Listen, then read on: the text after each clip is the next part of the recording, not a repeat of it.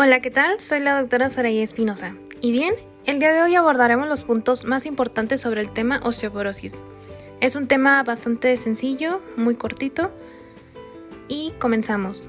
Como introducción, debemos conocer que la osteoporosis, según la bibliografía de las guías de práctica clínica y el manual del Dr. Prieto, nos la definen como una enfermedad esquelética crónica y progresiva, caracterizada por la disminución en la masa ósea y deterioro de la microarquitectura del tejido óseo, la disminución de la fortaleza del hueso, fragilidad ósea e incremento de riesgo de fracturas.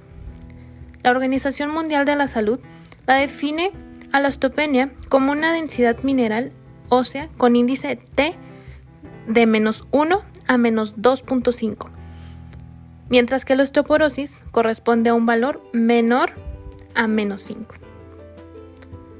La remodelación ósea continúa a lo largo de la vida, pero ante la deprivación estrogénica, la actividad osteoclástica sobrepasa notoriamente la capacidad sintética de los osteoblastos. La mayor parte del calcio se pierde a expensas del hueso trabecular, por lo que la columna vertebral y los cuellos femorales son los sitios de fractura más frecuentes.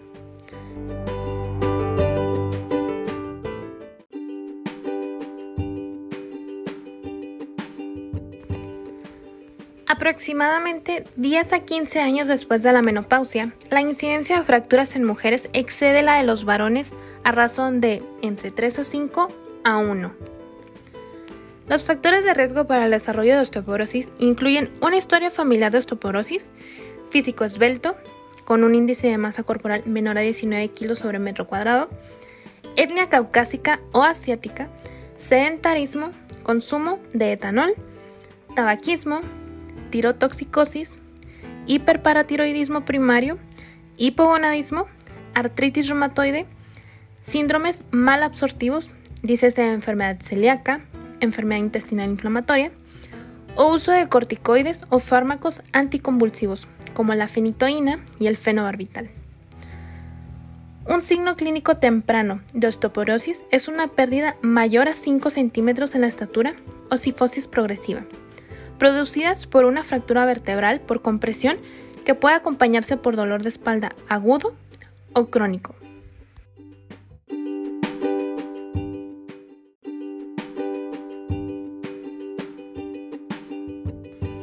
Debemos tener en cuenta también que la ingesta diaria recomendada de calcio y vitamina D es la siguiente.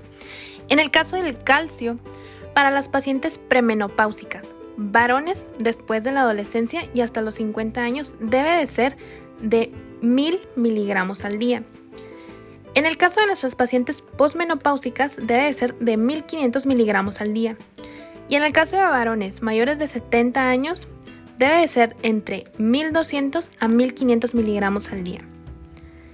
En el caso de la vitamina D3, la dosis diaria mínima debe ser de 400 unidades internacionales al día adjunto a la terapia farmacológica de 800 unidades internacionales al día. En pacientes con riesgo mayor de carencia, dícese pacientes mayores de 65 años y enfermos crónicos, entre 800 a 2.000 unidades internacionales al día. Se recomienda también el uso de vitamina D3, o también dicho colecalciferol, sobre el de la vitamina D2, ergocalciferol. También los alimentos ricos en calcio, como la leche, el queso, el requesón, sardinas, legumbres, acelgas, espinacas, naranjas y frutos secos, como las almendras y las avellanas.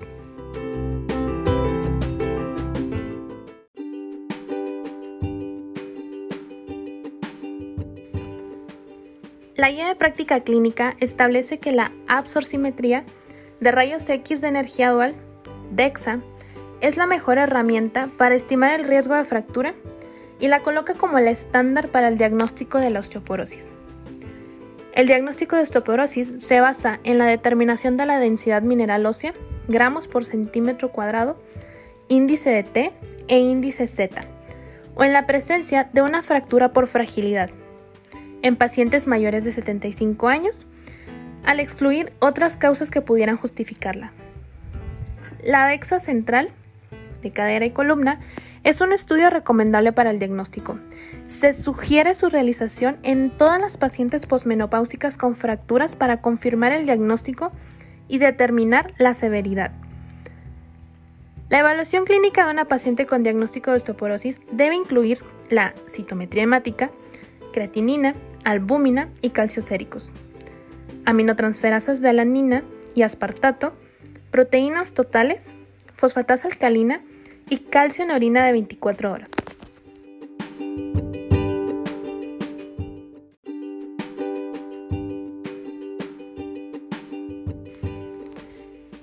El tratamiento farmacológico de la osteoporosis incluye agentes como estrógenos, con o sin progestinas, moduladores selectivos del receptor de estrógenos, raloxifeno, bifosfonatos, alendronato, risedronato, etidronato, calcitonina y paratormona.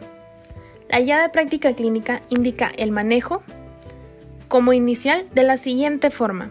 Número 1. Osteopenia con índice de T entre menos 1 y menos 2 en ausencia de factores de riesgo para prevenir fracturas. Osteopenia con índice de T entre menos 2 y menos 2.5 con un factor de riesgo mayor. Osteoporosis con índice de T menor a menos 2.5. Entre las indicaciones para la administración de alendronato en mujeres con fractura previa por fragilidad están edad mayor o igual a 75 años sin necesidad de realizar DEXA, edad de 65 a 74 años con índice de T menor a menos 2.5, edad menor de 64 años con índice de T menor a menos 3. Los bifosfonatos son el tratamiento de primera línea para la prevención de osteoporosis en pacientes posmenopáusicas con osteopenia y osteoporosis inducida por esteroides.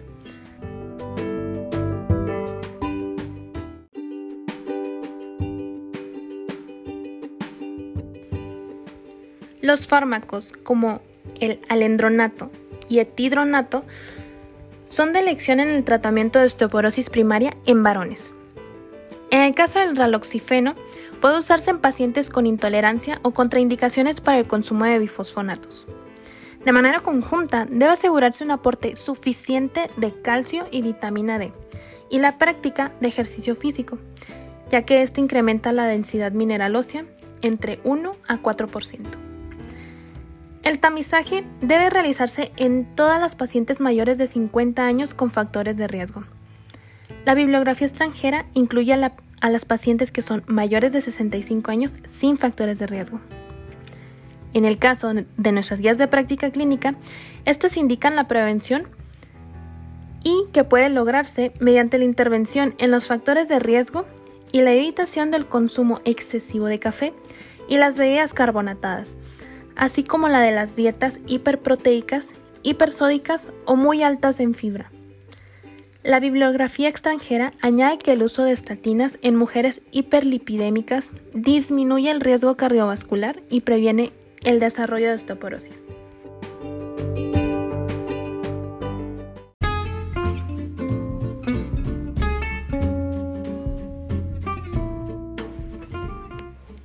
Con esto daríamos por terminada nuestra revisión del tema. Fue un abordaje muy rápido, muy por encimita, ya que no es un tema de gran prevalencia y que nos pregunten tanto en el ENAR. Sin embargo, espero que les sea de mucha ayuda y recordemos que donde quiera que se ama el arte de la medicina, se ama también a la humanidad. Platón. Nos vemos en el siguiente episodio.